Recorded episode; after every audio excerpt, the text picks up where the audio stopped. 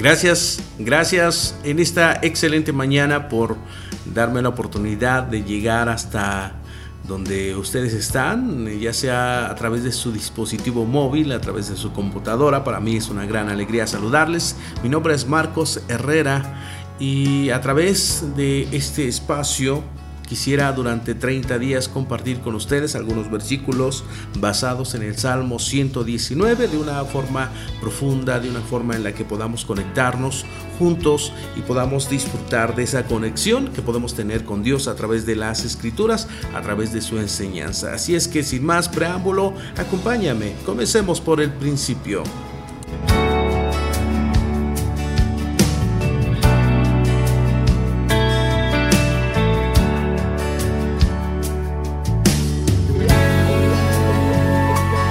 Día 1. Nos basaremos en el Salmo 119, versículo 1, que dice lo siguiente. Dichosos los que van por caminos perfectos, los que andan conforme a la ley del Señor. El Salmo, el Salmo 119, es particularmente conocido por su longitud. Se habla de que son 176 versículos eh, de acróstico, de un acróstico que recorre el alfabeto hebreo. Algunos creen que este salmo fue escrito por David para enseñar a Salomón el abecedario, pero no solamente como una forma para escribir, sino también un alfabeto de la vida espiritual, mostrándole la belleza de la ley de Dios y de poder andar en ella.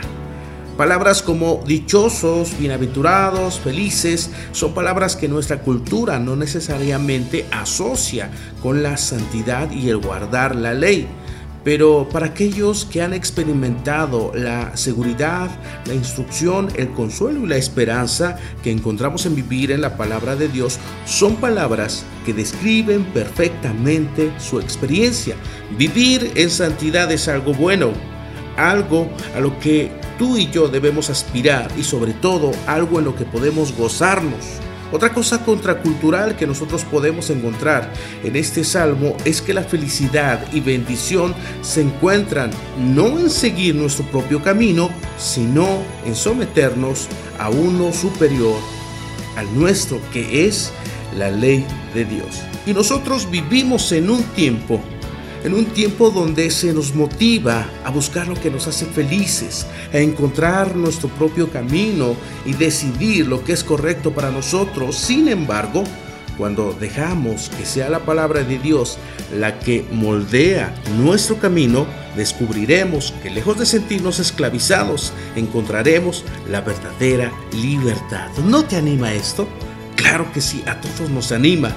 A diferencia de muchos otros salmos, el autor de este salmo comienza a hablar de lo que él observa en otros, no necesariamente de su propia experiencia.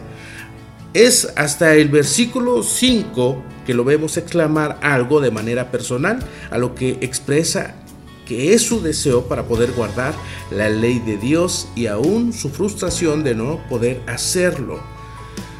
Los perfectos de camino, por supuesto, esta frase que utiliza en este versículo, el autor iba a hablar de otros. Cuando vemos nuestra propia vida, nuestros problemas, las situaciones por las que atravesamos, nuestras luchas, nuestras faltas y nuestros pecados, ninguno, ninguno de nosotros diría, bienaventurados los que somos perfectos de camino. Estamos muy conscientes de que nuestro caminar no es perfecto. Ninguno de nosotros es perfecto. Todos nos hemos desviado del camino. Ninguno ha llegado a la meta.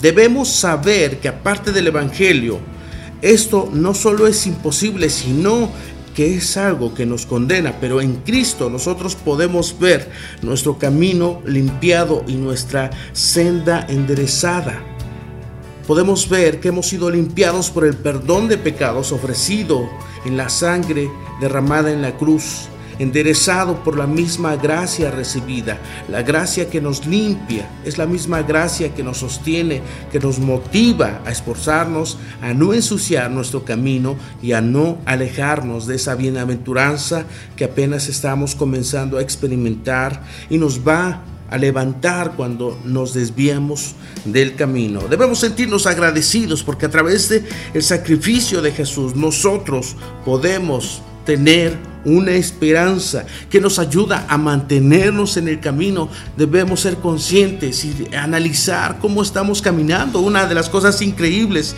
es que este Salmo 119 nos hace pensar y profundizar en cómo estamos caminando. Y para ti que me escuchas, quisiera que pudiéramos ser conscientes tú y yo en cómo hemos caminado hasta el día de hoy y cuáles son las cosas en las cuales nosotros necesitamos volver, necesitamos eh, enderezar nuestra senda a través de las escrituras. El camino puede ser difícil y la disciplina puede ser dura, pero miles de bienaventuranzas son encontradas en la vida, en la vida piadosa, en la vida de aquellos que andan en la ley de Dios. Espero que haya sido de una forma tan especial este primer día compartido a través de este versículo número uno del Salmo 119.